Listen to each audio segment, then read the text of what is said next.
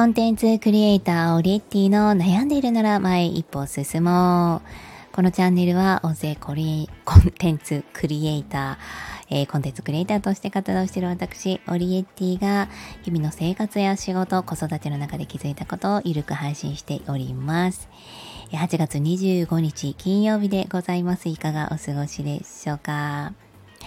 今日は、えー実はミステリーが大好きというお話をしたいと思います。ミステリーといっても、あの、まあ、ちょっとした軽やかなアニメのものから、もうツーンと救われない、えー、本格ミステリーのものまであると思うんですけれども、まあ、全部好きっていうのが正直なところですね。一番最初に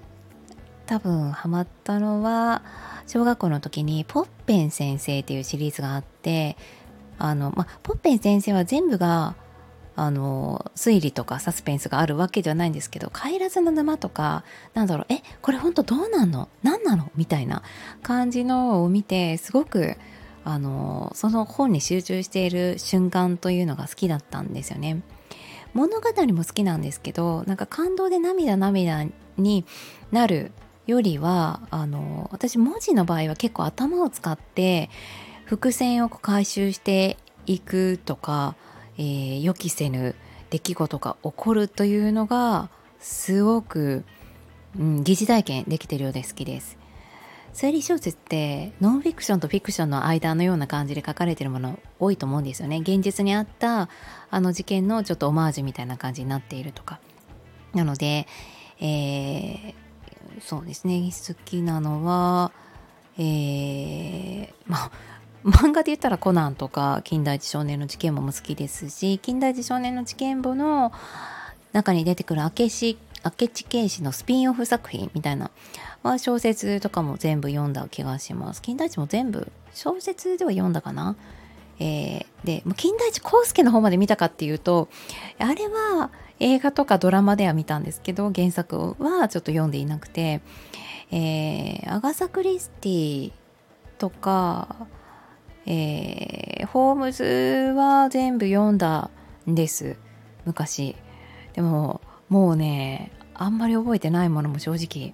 ありますね。あの最終の結論とかわかるんですけどどこで誰がとかどんな役柄でとか特に海外の作品なのでその出てくる登場人物の名前を覚えるだけでも必死でもう何回目次に戻ったら気が済むんだっていうぐらい、えー、目次に戻ってこう人物像を確認してあこの人はお手伝いさんねってあこの人はなんかあのなんだろ駅員さんなのねとかねなんかそういうのをね一回一回見ていたような気がいたします。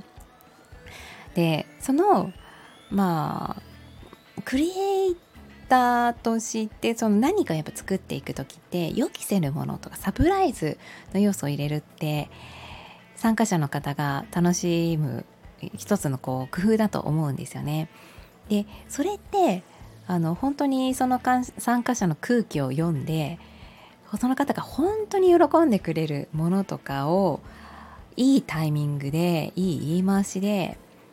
出すっていうめちゃくちゃスキルが求められるところだと正直思っています。私昔から本当サプライズ大好きで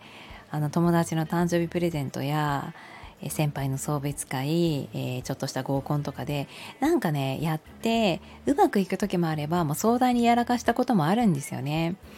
うん、だからそこは何だろう。あの、まあ、やらかしてしまう要因としてはやっぱりこうすごく雰囲気作りとかあの自分一人でサプライズをするんじゃなくて誰か一人は味方を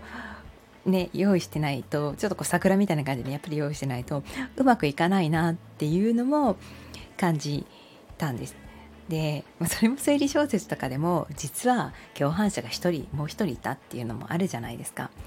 あれも犯人が1人だった場合ってやっぱり完全犯罪にはちょっと無理がある。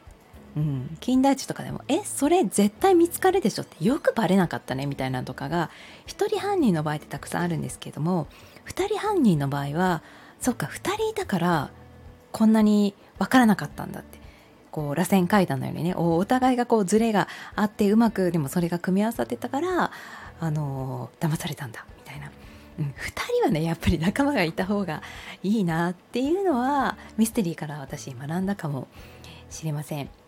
はい、あとまあ東野圭吾さんもねめちゃくちゃ好きで全部読んだかな最新のやつとかはプラチナデータぐらいでちょっと止まって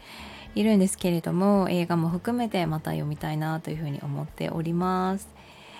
はいということで今日は実はミステリーが好きだというお話でございました。それではまた。